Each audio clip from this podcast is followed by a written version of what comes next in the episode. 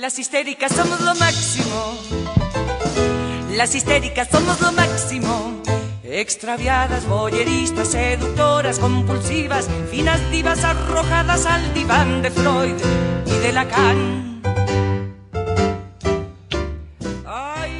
Hola, hola, hola, hola, ¿qué tal? ¿Cómo les va? Muy buenas tardes, muy buenas noches, muy buenos días, según el horario que ustedes elijan para escuchar esta nueva entrega de La Lata, los episodios de podcast que condensan información política con algo de ironía, con algo de humor, un poco satirizada, en fin, te contamos las cosas de una manera distinta para que lo puedas también deglutir de una manera distinta. Quien te habla y está a cargo de este proyecto, yo, Carla Fulgensi, en la producción general, Caro Masdeu, en la edición y sonido, Pedro Rodríguez, y en los conversatorios, ahora en cuarentenada, Agus Faure. 29 hoy, día de los ñoquis.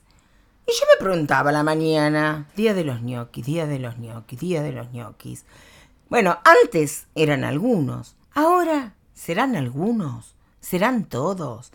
La verdad que se me arma un quilombo en la cabeza cuando escucho un comunicado o leo una gacetilla que se convoca a todos a trabajar como hoy que convocaron a todos los del Ministerio de Salud, como el otro día dijeron no que se tienen que hacer presente acá todos. Vos no entendés un carajo y no sabés quién labura y quién no labura y no sabés quién lo hace remotamente, online o por dónde. La verdad, yo Muchachos, lo único que me queda en claro, si volvemos al monotema de la pandemia y de cómo se está manejando toda la administración pública, es que esta pandemia ha puesto en evidencia que empleados públicos sobran. Aunque le moleste a quien le moleste, ¿eh? Discúlpenme, yo te lo digo, si lo querés escuchar, escuchar, y si no, bueno, decime lo que quieras, loca, está loca, también se olvida lo que fue en su vida, lo que se te antoje. Pero yo te digo la verdad, si hay algo que ha puesto de relieve esta pandemia, es que el Estado paquidérmico ya no da más. Que empleados públicos hay en exceso, con los que va dejando cada gestión. Te dejo 70, te dejo 100, te dejo 200. Y esto no, tiene que ver con el megapase de colazo, ¿eh? que eso sí, eso, eso fue grandote, grandote, grandote.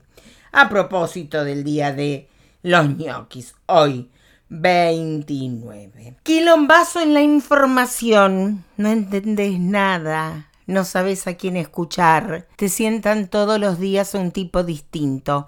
Primero te aparece un subsecretario de gestión de coordinación de enlace con no sé qué diablos. Después te sientan a otro, que es el coordinador de enlace y de gestión. Te dan vuelta los sustantivos y les van poniendo distintos cargos.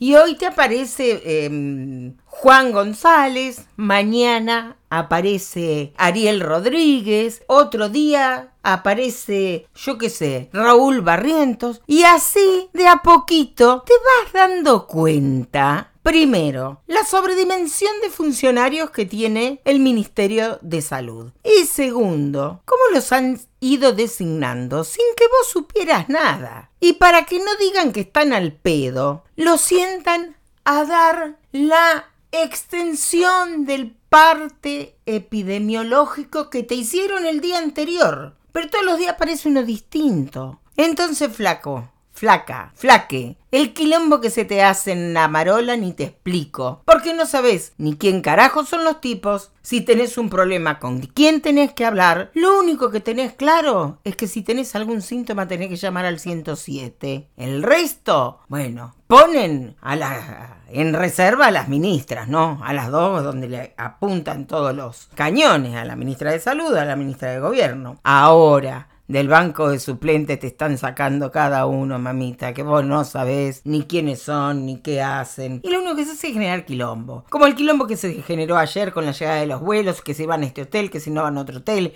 que si este, a la casa que si le dan de comer, no le dan de comer, que si te quedas 14 días, te quedas 7 días. Al final no sabés ni quiénes mierda llegan, ni de dónde son, si tienen domicilio acá, si tienen síntomas, no tienen síntomas, si los van a hisopar o le van a meter un supositorio. No sabés nada porque la información no es clara para nada. Entonces, hermano, pónganse de acuerdo. La desinformación lo único que te trae es intranquilidad, dudas, incerteza, miedo. No sabes qué mierda hacer, no sabes qué carajo hacer, no sabes hasta dónde, no sabes hasta cuándo. La gente cree que te dicen, no, la situación epidemiológica de la provincia no ha variado. Y los flacos se piensan que pueden ir por la calle sin barbijo. O sea, ni en pedo, flaco, esto no terminó. Y vos tampoco digas que la situación no Esto ya te lo venimos diciendo desde principios de semana. A ver, ponele la fase que quieras. Pero cambiaste de fase. Y la situación también. Y voy a seguir insistiendo con lo del barco. No, se sabe un carajo del barco pesquero que está en el puerto. No se sabe si se ha recuperado alguien. Si esto hubiera ocurrido, lo hubieran bajado, hubiera sido noticia. No se sabe si ha empeorado alguien,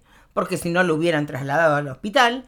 Se ve que es uno de los lugares, el barco, donde el coronavirus tiene el comportamiento más monocorde que se te hubiera ocurrido pensar en medio de esta pandemia que ha sorprendido al mundo entero.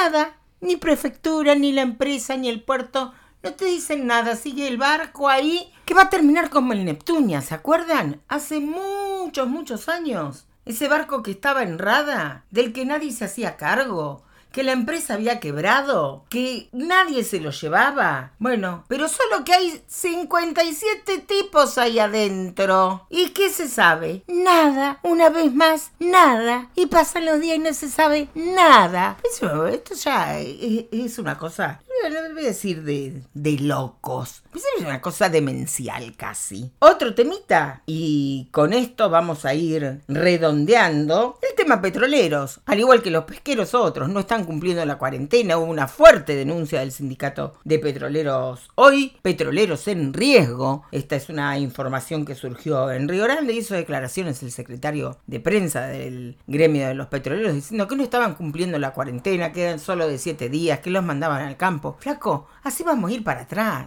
Así nos vamos toda la mierda. A ver, Loco, ¿por qué no se ponen de acuerdo? Ministerio de Trabajo. A ver, ¿por qué no, no, no se monitorea más de cerca la situación de cada uno de los rubros? De los que no prestan servicio en una oficina. Los de la oficina, olvídate, ya te dije, hoy es 29, es el día de ellos. Pero el resto sigue laburando. Te cierro este episodio contándote que nuestro queridísimo gobernador Gustavo Melella confirmó que no va a apartar del cargo al funcionario narco procesado por la justicia federal. No lo va a apartar del cargo, lo va a bancar, obviamente. Lo va a bancar. Está dentro del ejército de los cascos rosados que recluta Pestaña. Así que son intocables, imagínate. Y además, respecto de que su propio abogado lo defienda, dijo, y yo qué sé, en la provincia hay pocos abogados penalistas buenos. Entonces, bueno, acudió al mismo que me defiende a mí en toda la sarta de denuncias que tiene Melella, que todavía nada, la justicia no ha hecho nada. A ver, me encantaría, me acuerdo en este momento de Janito de la Riva, me encantaría escuchar su palabra respecto de la justicia penal en Tierra del Fuego. Y te cuento de pasadita que los remises volvieron a cortar la San Martín.